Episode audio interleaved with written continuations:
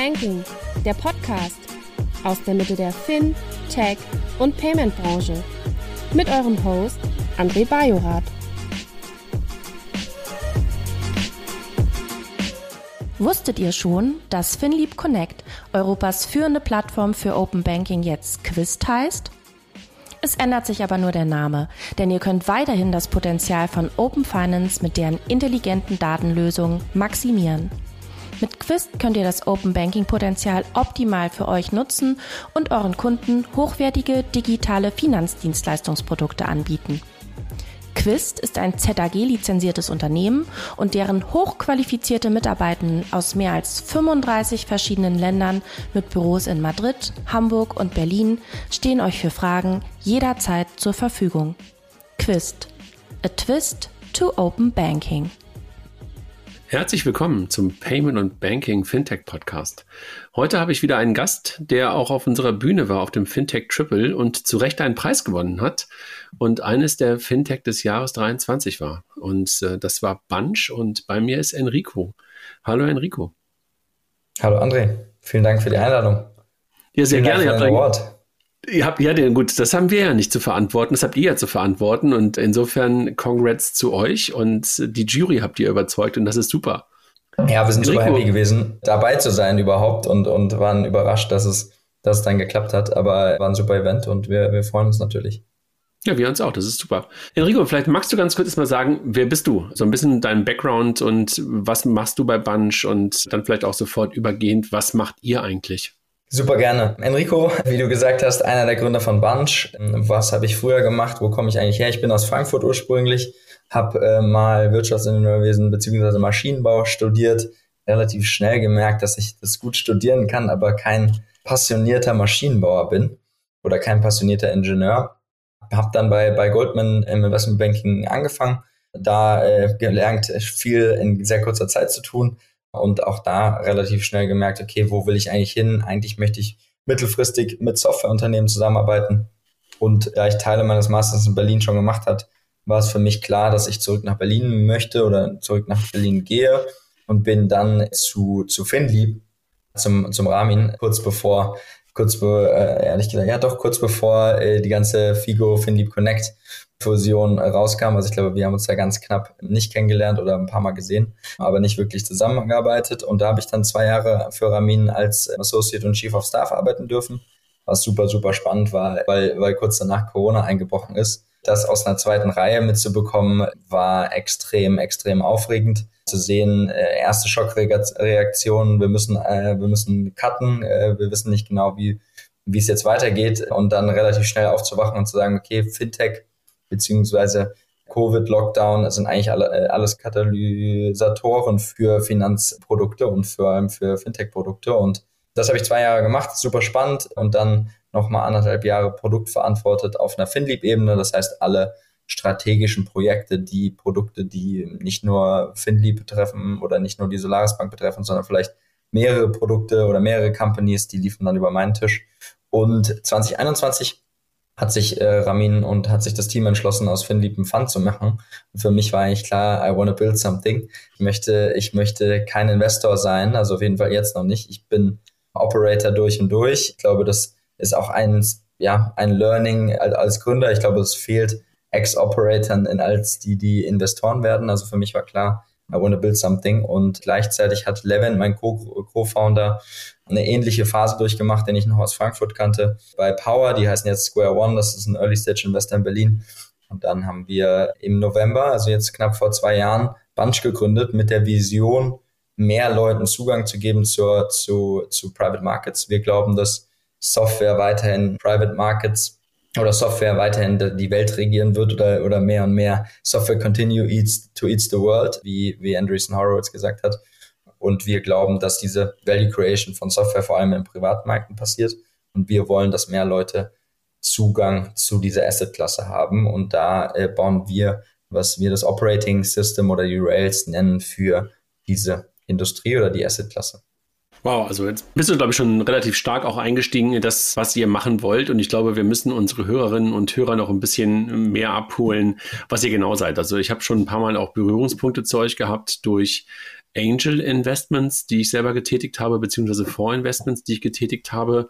Und das ist möglicherweise schon mal ein Use Case. Ne? Also das heißt, was du, wer du bist, also aus Frankfurt, jetzt in Berlin und was du gemacht hast, also Ex-Banker, aber eigentlich Wirtschafts, Wirtschaftsinformatiker oder was war das? Oder Wirtschaftsingenieur, äh, ja, geht in die gleiche Richtung. Hätte, hätte ich, glaube ich, ähm, anders entschieden, wenn ich das nochmal machen würde. Ähm, Hättest du einen Informatiker gemacht? Ich, ich glaube schon, ja. Ich glaube, das ja, ist der, der, der, ja, der neue Wirtschaftsingenieur. ja, so ein bisschen, ne? Mal schauen. Ja, und das heißt also, bei Bunch versucht ihr ein Betriebssystem zu bauen für Private Markets. Das ist ja erstmal ein großes Wort und beschreib mal so ein bisschen, was du damit meinst. Ich habe ja gerade schon so zwei Use Cases, eigentlich ist es ja ein Use Case, den ich genannt habe, aber möglicherweise mit zwei verschiedenen Zielgruppen für euch, ähm, was ihr da tut. Also für wen seid ihr ein Betriebssystem und was bildet ihr in diesem Betriebssystem ab? Betriebssystem ist ja ein großes Wort. Super, super gute Frage. Ja, sehr visionärer Einstieg. Da kann erstmal alles drunter fallen unter Rails und Operating System. Absolut klar. Wie haben wir das Ganze gestartet oder wie haben wir das, wie sind wir das Problem angegangen? Und wir können gleich, glaube ich, noch ganz gut diese Probleme im Privatmarkt, die ganz andere sind als im Public-Markt, äh, noch mal ein bisschen tiefer durchgehen. Aber was ist unser Ansatz gewesen, um um mehr Zugang zu geben, brauchst Standard, um beziehungsweise um äh, Technologie anzuwenden, brauchst Standards. Und wir haben im Prinzip mit zwei Use Cases gestartet. Einmal, was wir das Syndikat nennen, also du und dein Netzwerk, du, wir können gemeinschaftlich investieren und das Ganze in verschiedene Assets, also in Venture Capital, also direkt in ein Startup, in einen Fonds, aber auch in einen PI, PI-Fonds, also alles, was im Prinzip erstmal kommt, ja, Unternehmenswerte hat. Das war der Use Case 1 und der Use Case und 2. Ganz kurz, und, und, und Syndikat ist das, was man normalerweise ganz oft so unter Treuhand oder Clubs oder sowas bezeichnet, wenn man unter Business Angels unterwegs ist, die das möglicherweise nicht alleine machen, aus verschiedenen Gründen, weil der Ticket vielleicht sonst zu klein ist was sie alleine machen wollen, sondern sie sagen, das machen das mit drei bis fünf Leuten oder weil sie einfach das Risiko diversifizieren wollen, sich sofort poolen und möglicherweise nicht so ein messy Cap Table zu haben. Das sind so die Cases zu sagen, ich brauche ein Syndikat auf der Investorenseite, ja? Genau, es ist also, wie, wie unterscheiden wir Investoren- und Gründerseite? Der Investor fängt damit an, sozusagen, wir bauen das Produkt wirklich nur für die Gruppe der Investoren. Äh, wir haben das Produkt auch aus der Gründerperspektive. Da kommen diese Themen rein mit Messy Cap Table. Ich möchte die kleinen Investoren gebündelt haben. Da hast du uns vielleicht schon mal kennengelernt, aber ähm, da hat vielleicht gleich nochmal zwei Sätze separat. Aber für das, für das Investorenprodukt geht es genau darum. Business Angel investieren gemeinsam aus unterschiedlichen Gründen. Aber man kann das wahrscheinlich unterscheiden in sozusagen mehr Technologie oder Zugangsthemen. Also ich habe Zugang zu einem gewissen Startup was super erfolgreich ist und deswegen darf ich da rein investieren, aber du, André, nicht. Aber lass uns doch gemeinsam rein investieren, weil wir kennen uns, wir mögen uns und wir können gemeinschaftlich investieren. Und genauso kann es auch andersrum sein. André, du hast super Zugang, nimmst mich mit. Also es gibt oft die, die Syndikate, die einfach auf unterschiedlichen Themengebieten viel besser sich auskennen, das bessere Netzwerk haben und damit rein investieren dürfen. Das gleiche gibt es auf dem Startup, aber auch auf dem VC-Markt. Und hat das, Startup, hat das Startup ein Vetorecht, wenn ich jetzt sage, ich bin investiert in die Firma X und ich frage dich, Enrico, ob du auch in die Firma X investieren möchtest? Und das Startup Y weiß aber gar nichts davon, dass du mit investierst mit mir? Oder wissen die das und dürfen Nein sagen? Also wir, wir versuchen kein Produkt zu bauen, was im Prinzip Intransparenz fördert. Wir, wir sind in Deutschland aktiv, da ist eigentlich jeder im, im Handelsregister nachzusehen. Das heißt, das Startup könnte rein theoretisch rausfinden, wenn, wenn du sagst, okay, ich investiere jetzt nicht als André, sondern ich investiere als Andres Club Vehicle 2, dann kann man auch rausfinden, wem, mit wem du investierst. Was wir jetzt gesehen haben, ist eigentlich immer sehr super offene Kommunikation, weil der Gründer lässt dich ja eigentlich auch auf sein Cap-Table, weil du ihm mehr mitbringst als nur das Geld. Du bringst wiederum Netzwerk und dieses Netzwerk hast du eigentlich mitgebracht, nicht nur als hinter dir, sondern eben auch mit, mit Geld. Und gleichzeitig hat der Gründer den Vorteil, eben nicht nur von André persönlich das Investment zu bekommen, sondern eben von André und seinem Netzwerk. Also es geht hier eigentlich nicht um Intransparenz, sondern es geht eigentlich um die Firepower von dir und deinem Netzwerk in, in ja, eine rechtliche Form zu gießen und damit auch investieren zu können in, in ein Startup. Also im Grunde genommen nimmst du, nimmst du das Problem raus, dass ansonsten irgendwelche Clubs, wie wir sie gerade genannt haben, in den Momenten neue UGs, GmbHs oder was auch immer gründen? Oder welches Problem nimmst du raus? Du kannst genau diesen Prozess ohne uns, musst du es dir vorstellen, du musst jetzt jemanden finden, der dir eine UG oder eine UG oder ohne GmbH und KKG aufsetzt. du brauchst ein Konto, du brauchst die rechtliche Struktur, du brauchst auch den regulatorischen Rahmen, weil gemeinschaftliches Investieren kann schnell zu einem Fonds oder zu einem regulierten Business werden. Und das kommt, kommt alles aus einer, aus einer Hand von uns. Im Prinzip wie, ja, wie ein Salesforce, alle Prozesse, die du brauchst, um gemeinschaftlich mit deinem Netzwerk zu investieren. Mhm. Das kannst du nicht nur einmal, sondern 10, 50 Mal, das eben über unsere Plattform komplett digital in Deutschland bis auf den Notar darzustellen. Das ist sozusagen Feature One und war im Prinzip die Phase eins, die, die, ja, in, in die ich unsere Company klassifizieren würde. Äh, auf der einen Seite dieses Investorenprodukt, auf der anderen Seite vielleicht noch ganz kurz zu diesem Gründerprodukt. Im Prinzip ähnlicher Use Case. Ein Gründer will viele Investoren in eine Gesellschaft bündeln. Da geht es aber wirklich eher um den Gründer und der Ease of Use für den Gründer. Das heißt, wir haben das Produkt so gebaut, dass eben der Gründer diese Investoren über eine Plattform managen kann und die Angels, die in diesem Pooling-Vehikel sind, nicht zum Notar zu müssen. Also ich glaube, da geht es eigentlich eher um Use Cases, die voll und ganz dem Gründer supporten, Shareholder-Prozesse danach komplett digital zu modellieren. Äh, das ist das Gründerprodukt. Aber da geht es nicht darum, dass die Leute sich in dem Pool kennen oder, oder verstehen oder Netzwerk austauschen, sondern die sind eigentlich wie einzelne kleine Compartments vom Gründer gemeinschaftlich gepoolt. Okay. Und das macht ihr jetzt und das heißt, eure Zielgruppe sind in ersterlei Hinsicht vermögende Menschen, die sagen, sie haben die Firepower, um in Startups zu investieren und sie haben ein Netzwerk, mit dem sie gemeinsam da rein investieren wollen. Das sind eigentlich diejenigen, die ihr, die ihr adressiert bei eurem Produkt. Also wir haben das Ganze im Juli letzten Jahres gestartet und äh, genau, die ersten Use Cases waren eigentlich Menschen mit Geld und Netzwerk.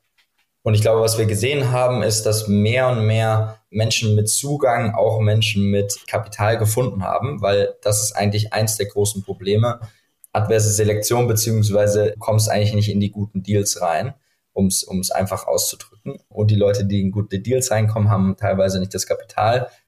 Bestes Beispiel, oder ältestes Beispiel wahrscheinlich die PayPal-Mafia. Also ähm, alle, die bei PayPal gemeinsam gearbeitet haben, haben LinkedIn und Co. gegründet, YouTube, äh, SpaceX, Tesla und die haben immer gemeinschaftlich investiert und sich mhm. selbst gegenseitig unterstützt und keiner von außen kam rein. Und genauso merken wir das auch in Berlin, dass es immer wieder Gründer gibt, die oder Mitarbeiter von uns, die äh, hoffentlich irgendwann ihre eigenen Companies gründen wollen. Und da ist natürlich der Zugang am besten über die Ex-Kollegen und, und Co. Aber wir sind alle noch jung, wir bauen alle gerade noch was auf. Das heißt, das heißt nicht, dass wir automatisches Kapital haben, um bei unseren Freunden mit zu investieren. Und, und das war eben dieser initiale Phase One, Phase eins, die wir, die wir so ein bisschen für uns gefunden haben, wo wir eigentlich gesagt haben, diese ja, Gründerprodukte und Angel-Produkte haben Viralität, die bringen Leute auf die Plattform. Damit haben wir die ersten ja, Investoren auf die Plattform bekommen. Und jetzt seit diesem Jahr sind wir eigentlich in Phase zwei wo wir nicht nur das Ganze für, für Business Angel und High Net Worth Individuals anbieten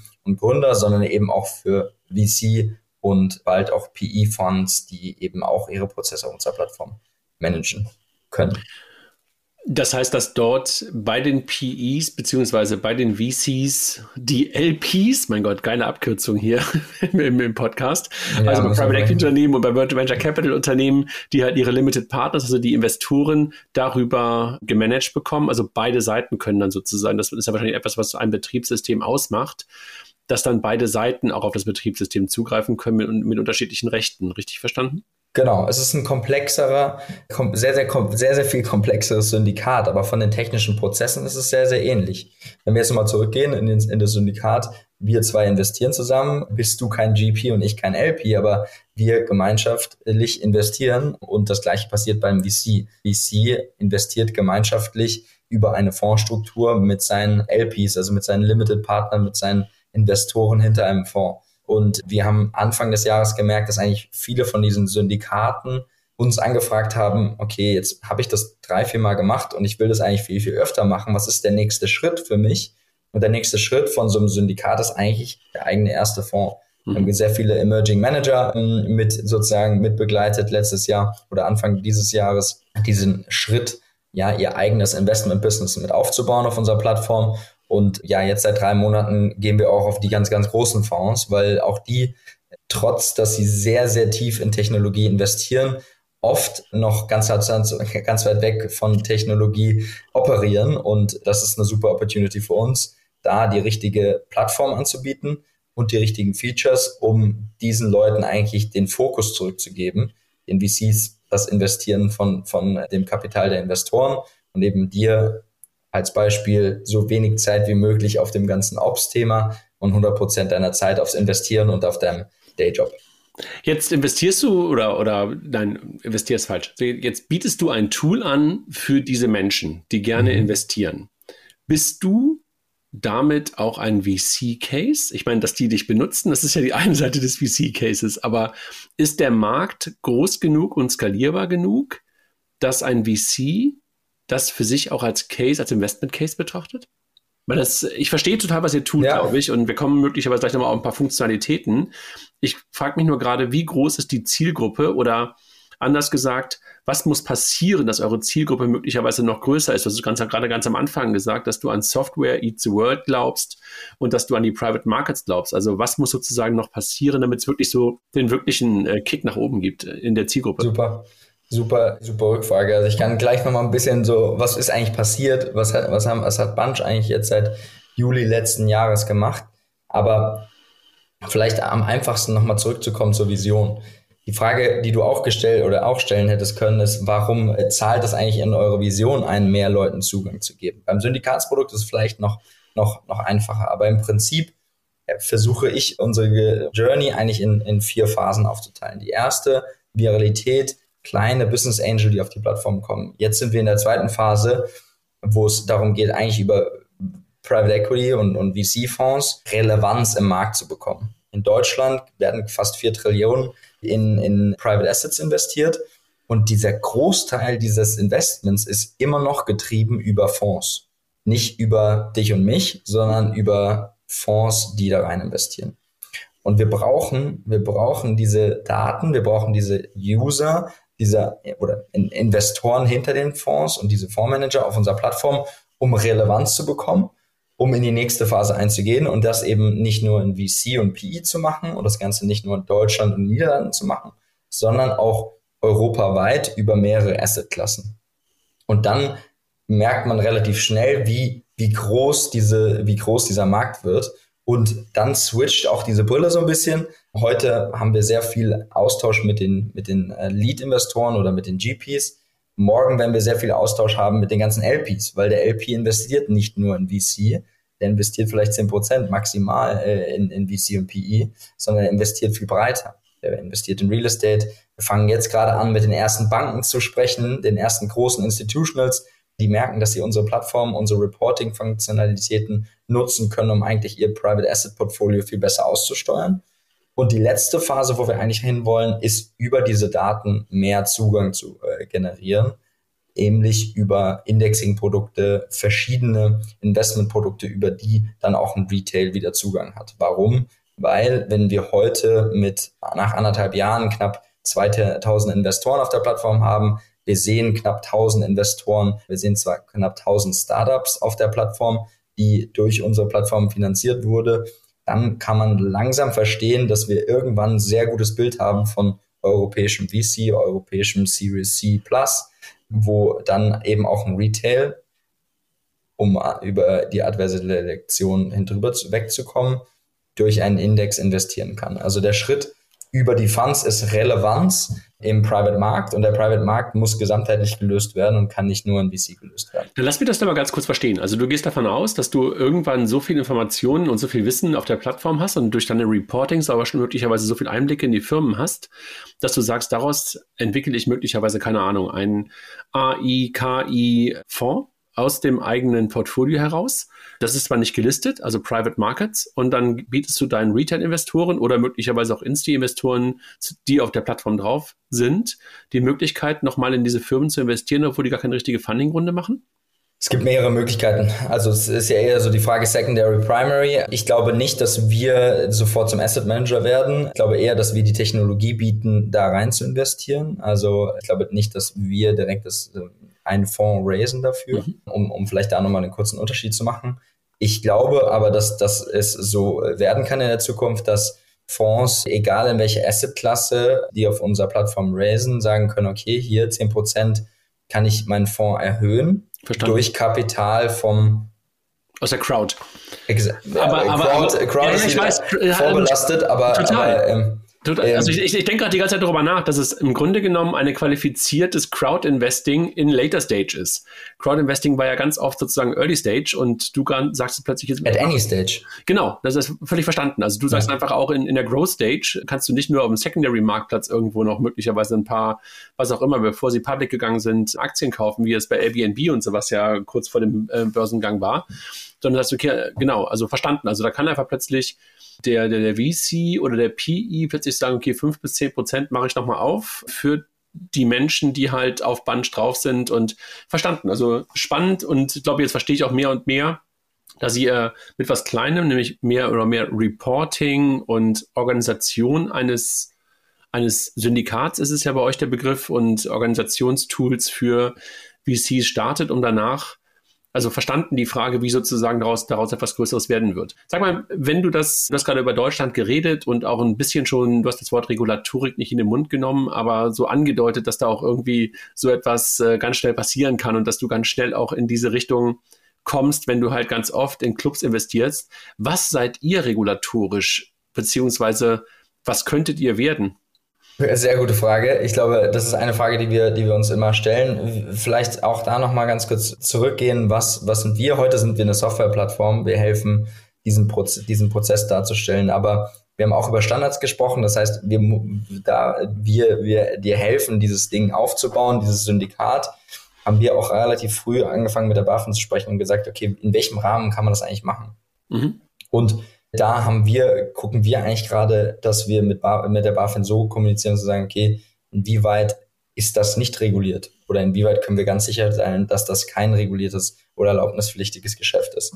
Und das ist der Stand auch noch heute. Wir haben eine kleine Gesellschaft gegründet, die kleine Fondslizenz hat, aber die wird heute noch nicht wirklich genutzt. Ich glaube, wir haben gute Ideen, äh, darüber nachzudenken, wie sowas genutzt werden kann. Aber heute sind wir nicht reguliert wenn wir mit der BaFin sprechen, dann nur auf Anweisung, dass sozusagen die Produkte wie das Pooling von, von Investoren über unsere Plattform eben nicht reguliert ist. Also eher so, äh, so, so eine Art Negativtestat, also sozusagen zu sagen, ich bin momentan noch nicht in der Regulation, also ich bin ein regulationsfreies Geschäft, aber im Laufe der Zeit ähm, könnte sich das ändern auf der einen Seite und möglicherweise willst du es ja auch ändern, dass du dem einen oder anderen vielleicht auch sonst Dinge abnimmst, die du als eine Art wir haben es ja früher bei Figo mal License as a Service genannt. Also wo du sagst, okay, du surfst unter meiner, was auch immer du Lizenz. dann bist, ja, unter meiner Lizenz, genau. Also das ist schon wahrscheinlich etwas, was du wahrscheinlich irgendwann mal, wenn du das operative, den operativen Aufwand für deine Kunden so gering wie möglich halten willst, wahrscheinlich den Leuten versuchen wirst abzunehmen, oder?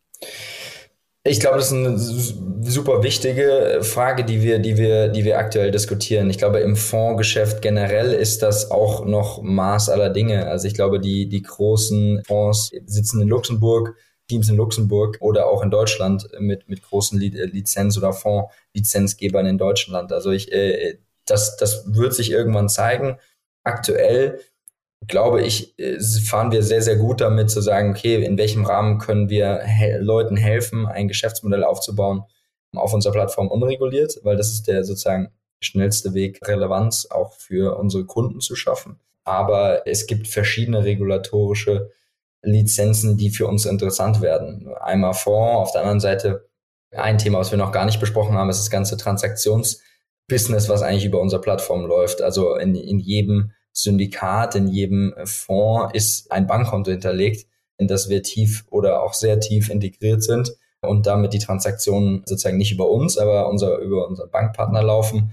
Und da ist auch die Frage, ist es immer ein Bankpartner oder ist es irgendwann, ist es irgendwann ähm, eine tiefere, tiefere Integration in, in, in Bunch plus eine Lizenz von Bunch? Also ich glaube, das sind die Fragen, die irgendwann nach einer äh, Series A relevant werden. Ich glaube, ich habe aber auch über, über FinLeap gemerkt, wie viel sozusagen auch mit der Lizenz mit, mitkommt, wie viel Verantwortung.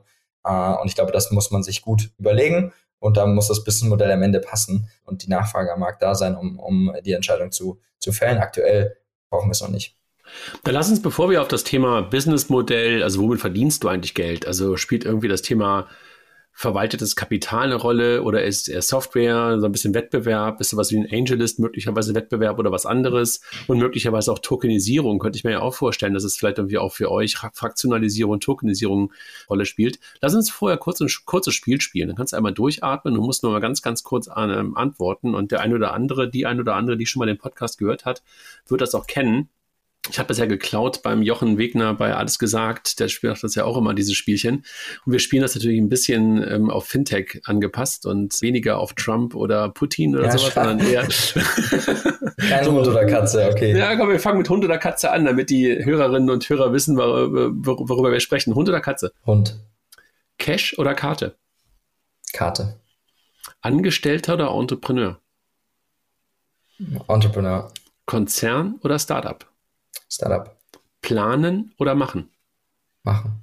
Slack oder Jira? Slack.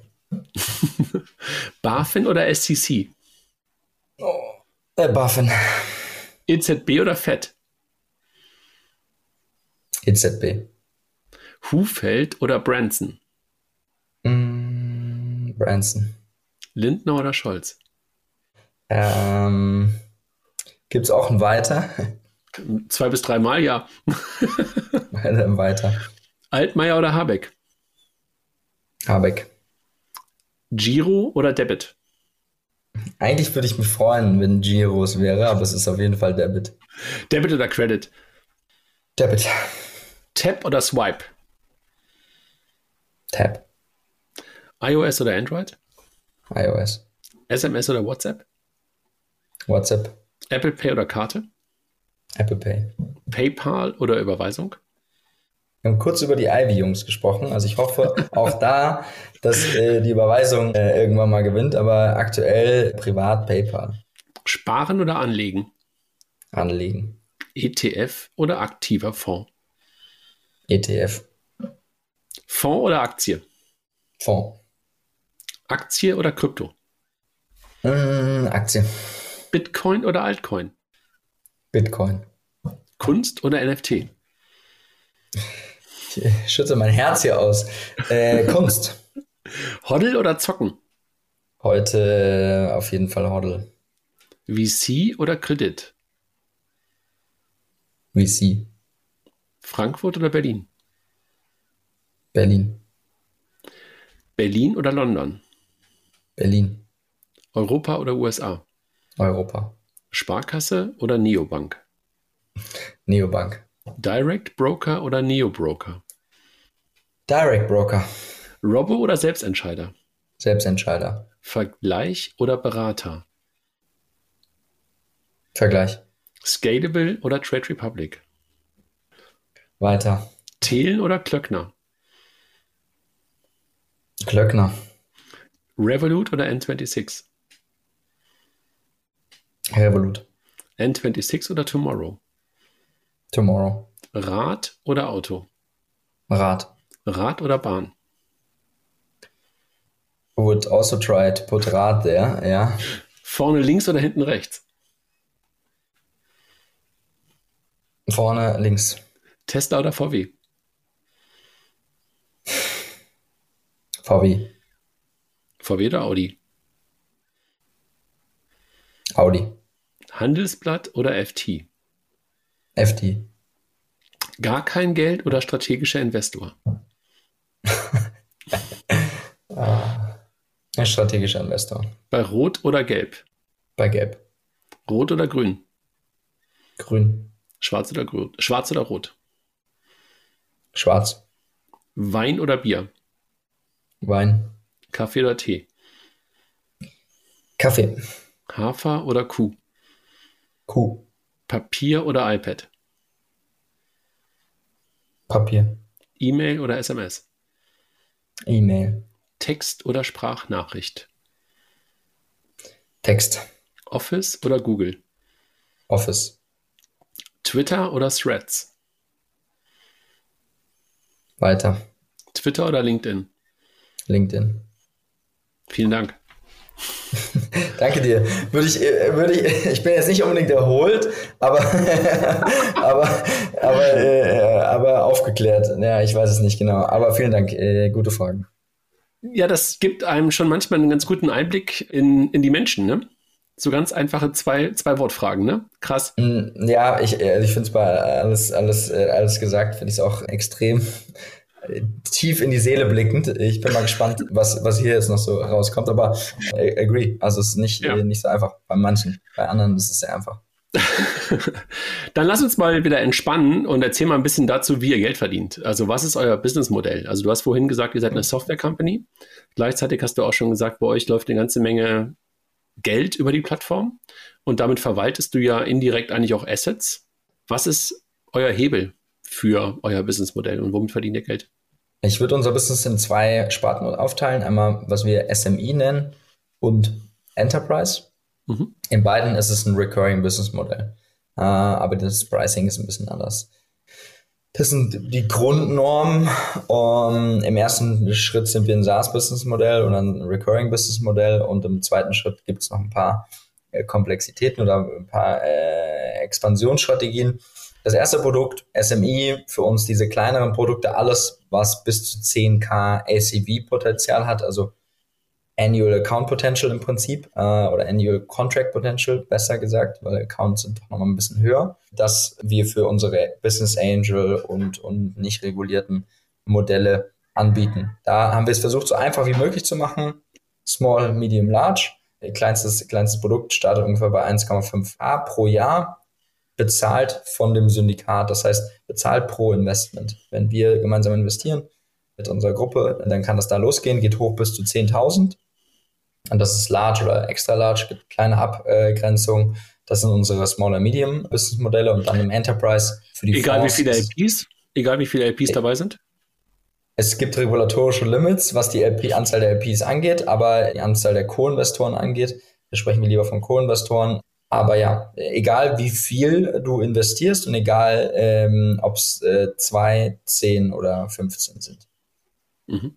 Macht das nicht Sinn, irgendwann darüber nachzudenken? Ähm, ich meine, ich arbeite ja jetzt ein bisschen im Asset Management und äh, da wird ja ganz viel über Assets under Management gesprochen. Ist das nicht auch ein Hebel für euch, darüber als, als weiterer ja, Premium-Faktor möglicherweise ein, ein Preisschild draufzuschreiben? Ja und nein. Ich glaube, irgendwann, also klar wäre es super, wenn man sagt, okay, wir investieren jetzt nur 20.000 Euro dass wir dann, dass es dann auch bis zu null runtergeht. Aber ich glaube, eine Minimum Fee hat jede Plattform. Sag mal, wenn, wenn du sagst, 1500 Euro ist das billigste Paket, das Small-Paket. Mhm.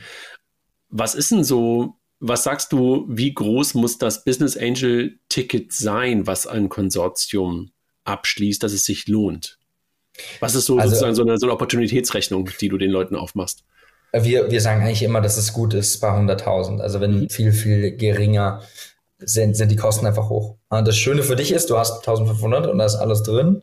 Du musst jetzt nicht irgendwie noch mit mehr Kosten rechnen und deswegen haben wir auch genau das gemacht, weil wir gesagt haben, wir wollen es so predictable wie möglich und so einfach wie möglich machen. also knapp 1,5 Prozent sagst du sozusagen so an, an Das ist schon teuer. Also wie gesagt, das ist schon teuer, aber ich glaube, das ist, das, das geht. Wenn du in ein Startup investierst, early, kommst da vielleicht irgendwie nach fünf Jahren raus, dann, dann kann das, dann kann das absolut Sinn machen. Unser Mean auf der Plattform sind, glaube ich, 800k äh, mhm. pro, pro Deal, irgendwo zwischen 500 und 800.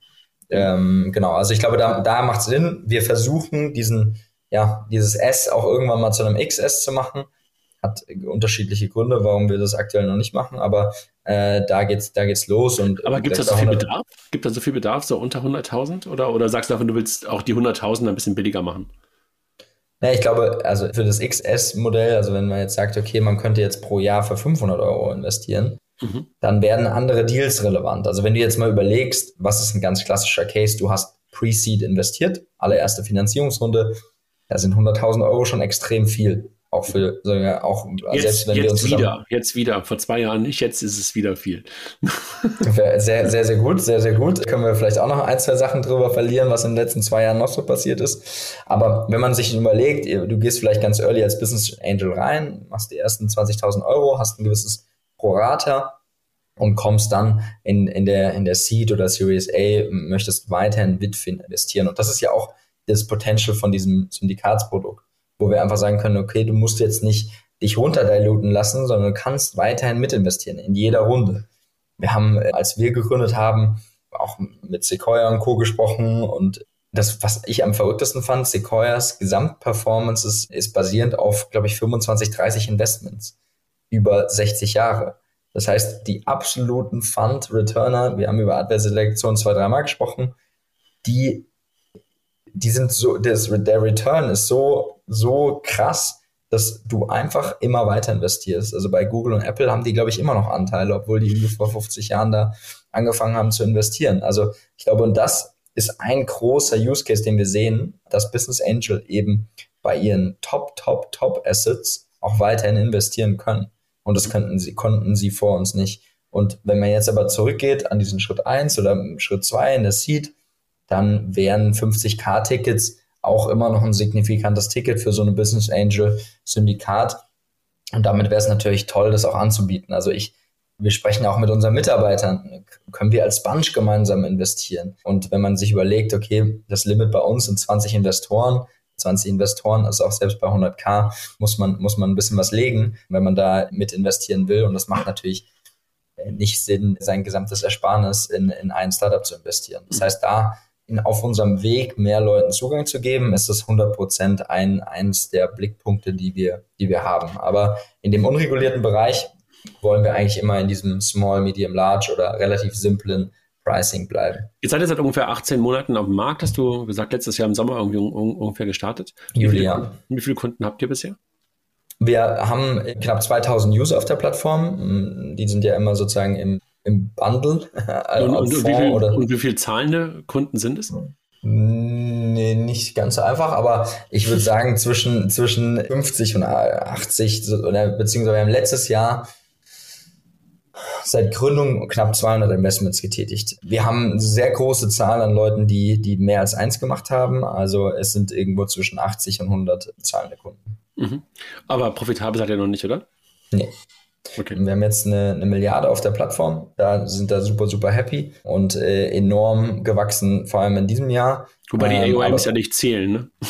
Ja, das war nur das SME, äh, das SME-Modell. Okay. Bei dem, bei dem Enterprise-Modell geht es genau darum. Es geht um, um AUAs oder AUMs. Also es geht um das Volumen, das der Fonds oder die Committed Capital, die der, die der Fonds verwaltet. Okay, ähm, also, also beim Enterprise, ah. genau, da waren wir noch nicht, da waren wir noch nicht fertig. Ähm, da pricen wir am, am AUM des Fonds und am Committed Capital sozusagen verstanden. Okay. Okay, sozusagen, da genau. ist ein zweiter Faktor. Das hast du einmal ganz normal Recurring, Recurring Fee für Software und für die ganzen Dienstleistungen, die du, die du lieferst.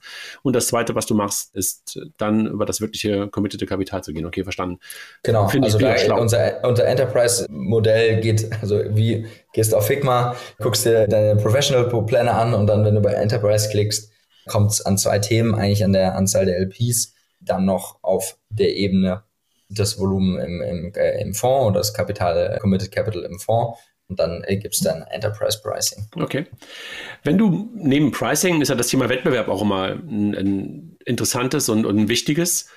Habt ihr Wettbewerb? Ich meine, weil letztendlich, als ich das erste Mal von euch gehört habe, dachte ich so, okay, der Wettbewerb ist wahrscheinlich Buchhalter, CFO und Excel beim, beim VC und ansonsten irgendwie der Depp, der halt in einem Syndikat ähm, der, die Hausaufgaben, der, macht. Der, die Hausaufgaben macht und möglicherweise die Treuhand zur Verfügung stellt und dergleichen.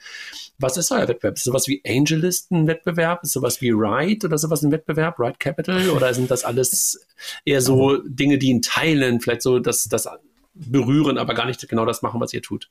Ride nicht. Angelist, wenn man in die USA guckt, ja. Also ich glaube, wenn wir irgendwann mal überlegen, in die USA zu gehen, dann, dann ja. Aus meiner Sicht, ich glaube, ich glaube, dass wir eine extreme Opportunity haben, Europa zu gewinnen, bevor wir über die USA nachdenken. Also deswegen sind wir auch sofort nach, in die Niederlande expandiert. Wir werden noch ein weiteres Land nächstes Jahr aufmachen. Es geht wirklich um eine europäische Antwort auf, äh, auf eine europäische Plattform. Was sind die wichtigsten VC-Länder in Europa? Kommt drauf an, also auf was man schaut. Luxemburg ist das Land, wo natürlich immer noch das meiste sozusagen die, die Entscheider oder, oder die, die Adressen sind. Mhm. Also ansonsten ist es Deutschland, Frankreich und äh, England in, innerhalb der, äh, also innerhalb der von Europa. Im Grunde genommen auch Wirtschaftskraft genau. darstellt. Ne? Deutschland ist der größte Investor äh, in der EU. Äh, UK ist, glaube ich, ein Ticken noch größer und dann Frankreich.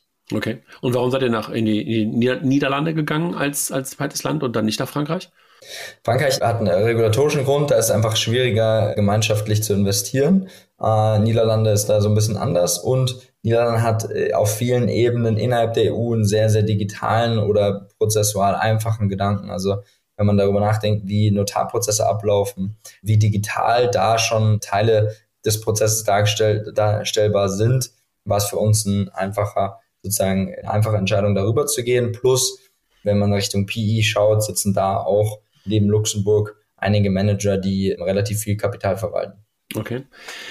Jetzt habe ich letzte Woche einen Podcast gemacht und du hast möglicherweise auch auf dem Fintech Triple und bei dem Award, den wir vergeben, ähm, vergeben haben, auch Cashlink und die Duret kennengelernt oder vielleicht kanntest du sie auch schon. Die machen ja im Grunde genommen Tokenisierung von Assets und sind Wertpapierregisterführer und, und dergleichen mehr und denken aber halt auch sehr stark über das Thema liquide Marktplätze für momentan nicht public listed Shares nach. Ist das etwas, was eigentlich für euch in der Zukunft auch relevant ist? Also denkt ihr über sowas wie Tokenisierung der Assets auf eurer Plattform nach? Macht das Sinn oder stehe ich da gerade noch auf so einem Schlauch, den ich irgendwie noch ein bisschen, also weißt du, da muss ich jetzt noch ein bisschen besser durch, durchdenken? Also ich glaube, im Endeffekt macht es mehr Sinn, sowas oder solche äh, Verträge wie, wie ein Investment Agreement auch auf irgendwann auf eine, auf eine Chain. Ja, auf eine Chain zu bringen. Äh, als wir gestartet haben, war, sind wir hoch und runter über diese Themen gegangen. Dann äh, auch in den letzten zwei Jahren hat sich da auch wieder relativ viel verändert. Erstens, glaube ich, ist es super, dass wir Cashlink haben und es ist da viel passiert. Ich glaube, regulatorisch fehlt es klar an ein bisschen an Klarheit. Äh, erste Modelle haben geklappt, dann wiederum nicht. Ich glaube, das, das muss aufgeräumt werden, damit auch mehr Masse über so eine tokenisierte Strukturen investieren den große, das große Problem, was ich sehe, ist, wo ist der Handover? Also, mhm. wenn ich eine GmbH habe und unsere deutsche Bunch GmbH, wo ist der Handover zwischen, zwischen GmbH-Anteilen und dann der Chain? Und der ist, glaube ich, einfach in Deutschland äh, aktuell noch nicht wirklich skalierbar. Und wenn wir dann wieder auf die Probleme des adversen Marktes gehen, wer macht das aktuell? Also, welche Startups denken darüber nach? Und da haben wir immer das Bedenken, dass, dass es nicht diese zwei, drei, diese Apples und Googles und Stripes und Revoluts der, der Welt sind, die darüber nachdenken, sondern immer wenn es erstmal an die Crowd geht, hast du eben diese, diese, dieses Risiko des adversen, dieser adversen Selektion. Und damit, glaube ich, brauchen wir mehr Relevanz, mehr Breite, damit diese Technologie wirklich wertstiftend ist. Also sobald du es schaffst, breit zu investieren und diesen, diesen Prozess eigentlich digital darzustellen, 100 Prozent, aber mhm. aktuell fehlt diese Breite. Also keiner kann diese Breite darstellen. Also ich war auch gerade weniger bei dem Thema, dass du das sofort anders investierbar machst und sofort wieder in der Crowd bist, im schlechten Sinne, wie wir das vor ein paar Jahren mal gesehen haben, sondern eher, dass ich darüber nachgedacht habe, ob das, was du tun willst in the long run, also zu sagen, du machst auch den Private Market handelbarer, also fraktionalisierter, ist ja manchmal auch fast das ja. zu handelbarer oder manchmal Voraussetzung, um Handel um Liquidität genau. zu schaffen, ob da möglicherweise Technologie bei helfen kann. Und deshalb meinte ich gerade, vielleicht habe ich noch nicht ganz darüber, also wahrscheinlich theoretisch ja und praktisch wahrscheinlich heute noch ein Stück weit entfernt, wie du es gerade schon beschrieben hast, weil regulatorisch noch ein bisschen Unklarheit da ist und weil auch vielleicht auch ein bisschen Vertrauen fehlt. Ich, ich glaube, dass, dass einfach eine ganze Menge Use Cases oder potenzielle Möglichkeiten zerstört worden sind in den letzten zwei bis drei Jahren für diese Technik. Und wahrscheinlich muss die wieder durch diesen, durch diesen Dip durchkommen, die wir immer in diesem Gartner-Hype-Cycle gesehen haben. Und möglicherweise ist man da teilweise gerade auf der Vertrauensseite in so einem Dip und möglicherweise muss man da ein bisschen hochkommen. Also ich stammel da gerade, weil ich noch ein bisschen, glaube ich, wirklich drüber nachdenken muss. Und vielleicht muss ich das Dorett auch mal fragen. Vielleicht müssen wir mal einen Dreier-Podcast machen mit denen. Super gerne. Äh, Dorett äh, und Michael machen dann einen mega Job, wie gesagt. Ich glaube, ich glaube, es geht, die Use Case wachsen ja auch bei, auf deren Seite, also ich, ich kenne jetzt nicht alle Details, aber ich glaube, wachsen echt gut. Also ich glaube, sobald man diese Cases findet, was ich mal gesagt habe, nur um das Tokenisieren willen, macht keinen Sinn. Macht keinen Sinn. Das genau. heißt, der Use Case muss da sein und der Use Case, der einfachste ist sozusagen, dieser Prozess auf, auf einer breiteren Masse darzustellen. Mhm. Und, und da fehlt unten an, an Assets, die, die re wirklich Relevanz haben. Und ich glaube, der erste Case war ja auch über Fonds nachzudenken. Also wie können eigentlich andere Investoren bei VC-Fonds äh, investieren? Das ja, heißt, ja, aber eine lange Reise hinter sich. Ich habe ja zwei Pivots gemacht im Laufe der Zeit. Ne? Also von Account-to-Account-Payments, glaube ich, ganz am Anfang. Dann in das Thema, genau wie du es gerade beschrieben hast, ähm, Tokenisierung von Fonds und die investierbarer machen. Also nicht nur Cashlink, sondern generell ja. Private Market slash. Tokenisierung. Das sind, glaube ich, diese, diese Themen, die wir gesehen haben, die wir super spannend finden. Ich glaube, irgendwann passiert das. In den USA passiert schon Teilen viel, viel äh, früher. Das heißt, es wird in Europa irgendwann passieren. Ja. Die Frage ist, wann kommt die, das Vertrauen? Absolut richtig. Und wann kommt genug Datengrundlage, um das auch einem breiteren Publikum auszustreuen? Das, das wird spannend, auf jeden Verstanden. Fall. Lass uns mal kurz zurückgucken. Das heißt also, du hast erzählt, wo du herkommst. Also Frankfurt, jetzt Berliner Jung. Bisschen Finlieb, äh, Goldman gemacht, dann Finlieb gemacht, was anderes gemacht, jetzt Bunch gegründet. Ihr seid ein Betriebssystem, für Business Angels, für VCs, auch für Private Equity Unternehmen. Euer Ziel ist es, das Ganze äh, momentan noch gar nicht regulatorisch in irgendeiner Art und Weise einordnen zu lassen, sondern eigentlich unter dem un, unter der Haube zu fliegen und eher Technologieplattform zu sein, Reporting und dergleichen zu machen, Softwareplattform zu sein. Ihr wollt aber schon dahin noch mehr Dienstleistungen für eure Kunden, die vor allen Dingen die sind, über die wir gerade gesprochen haben, anbieten und auf die Art und Weise auch die Investoren, die bei euch mit auf der Plattform drauf sind, entweder halt als LP beim VC oder beim Private Equity oder in dem Konsortium, in dem Syndikat, wie du es wie beschrieben hast, drin sind, denen auch Zugang geben, in der Zukunft auch weiter zu investieren, auch möglicherweise auch in andere Assets, die auf eurer Plattform drauf sind. In, die, in diese Richtung könnte es gehen, also das Ganze liquider machen. Und vom Businessmodell verstanden ist es eigentlich ein Recurring Software Business plus eine Fee, wenn du halt eher Assets im größeren Modell auf der Plattform drauf hast. Wettbewerb momentan in Deutschland, Europa eigentlich fast gar nicht unterwegs, USA ein bisschen Angelist. Tokenisierung könnte man irgendwann eine Rolle spielen, momentan noch nicht. Richtig zusammengefasst, so die letzten, per drei, perfekt, perfekt zusammengefasst. Vielleicht noch bei, der, bei dem Enterprise-Modell, also es, das Pricing äh, richtet sich einfach an die AUMs, es ist nicht wirklich Plus, also das ist einfach der, der, die Fee für, okay. die, für die Software, wie Fee User-Based du hast, haben wir Fee nicht User-Based, sondern Weißt du, ich, ah, habe das früher bei den Sparkassen aber ganz einfach gemacht. Was wir gemacht haben, wir haben uns einfach die Bilanzsummen der Unternehmen angeguckt und danach den Softwarepreis festgelegt. Perfekt, Enterprise, Enterprise Pricing. Ich glaube, da können wir auch einen ganzen Podcast zu machen. Ich glaube, das ist super, super spannend, aber genau richtig zusammengefasst. Ich glaube, für uns geht's geht's viel darum, mehr Features loszubringen und da geht ein, sozusagen eins der großen nächsten Features oder zwei der großen nächsten Features ist einmal auf der LP-Seite. Was ist eigentlich für die relevant, um bessere Entscheidungen zu treffen, um, um mehr Transparenz zu haben und die richtigen Tools an der Hand zu haben, um Entscheidungen zu treffen? Mit einer großen Bank fangen wir jetzt den ersten Use Case an. Die haben schon auf ihrer Bilanz einige Startup-Investments, aber eigentlich opportunistisch getrieben. Eine Frage strategischer Investor bei den, bei den schnellen Fragen. Da musste ich drüber nachdenken. Und auf der anderen Seite gibt sehr, sehr viel Financial Service, die jetzt loslegen. Also wir haben in diesem ganzen Offering auch ein Bankkonto über einen Bankpartner, wie ich schon gesagt habe. Und ich glaube, da mehr Liquidität über Primaries, Secondaries und sozusagen Debt Produkte anbieten zu können, ist der nächste Schritt und die nächste, ja, die nächste Hürde, die der Privatmarkt oder die Privatmarkt auf Bunch nehmen muss, damit mehr Leute Zugang haben Enrico, wer soll dich bei dir melden? Sind es VCs? Sind es Business Angel Clubs? Also wer, wer soll auf dich zukommen? Sehr gerne beides. Äh, wir freuen uns. Ich, ich glaube, VCs bzw. Fondsinvestoren, wir haben, wir haben, glaube ich, ein cooles Produkt. Wir, wir freuen uns, äh, wir wachsen anständig und wir haben die richtigen Leute. Business Angels, das Produkt ist am, am längsten da und ich glaube, da können wir am meisten zeigen. Aber auf der anderen Seite glaube ich auch, dass immer mehr Leute Zugang auch jetzt wieder sehen zu, zu einem Privatmarkt. Der hat sich so ein bisschen erholt. Die Bewertungen sind runtergegangen. Also auch jeder äh, LP, Family Office kann sich gerne bei uns melden. Und ich glaube, wenn ich zurückgucke, das größte Asset und das, der größte, das größte Gewinn dieses Jahres, äh, am Anfang des Jahres waren Levin und ich, mein Co-Founder, plus zehn Leute, wir waren, glaube ich, zwölf. Heute sind wir knapp 30 und wir hatten zwölf, die uns irgendwie zugearbeitet haben. Und ich bin extrem stolz auf, auf das ganze Team, weil wir haben jetzt wirklich eine Company, die Leute zeigen mehr Verantwortung, als ich mir das je vorstellen hätte können. Und, und wir suchen immer nach sehr, sehr smarten neuen Leuten. Und äh, das ist ja die meiste Zeit, die darauf geht, ist eigentlich die richtigen Leute zu finden.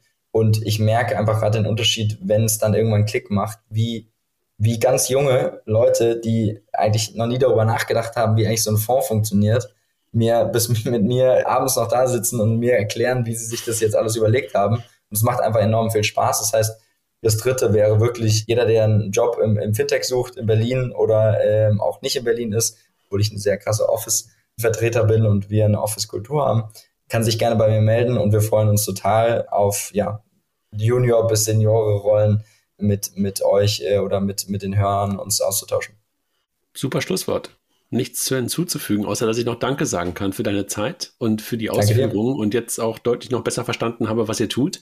Ich hoffe, unsere Jury hat es schon vorher verstanden, bevor ihr den ich Preis bekommen habt. Aber ich habe es auch verstanden. Ich danke dir, Enrico. Hat Spaß gemacht. Danke dir, André. Tschüss, tschüss. Ciao.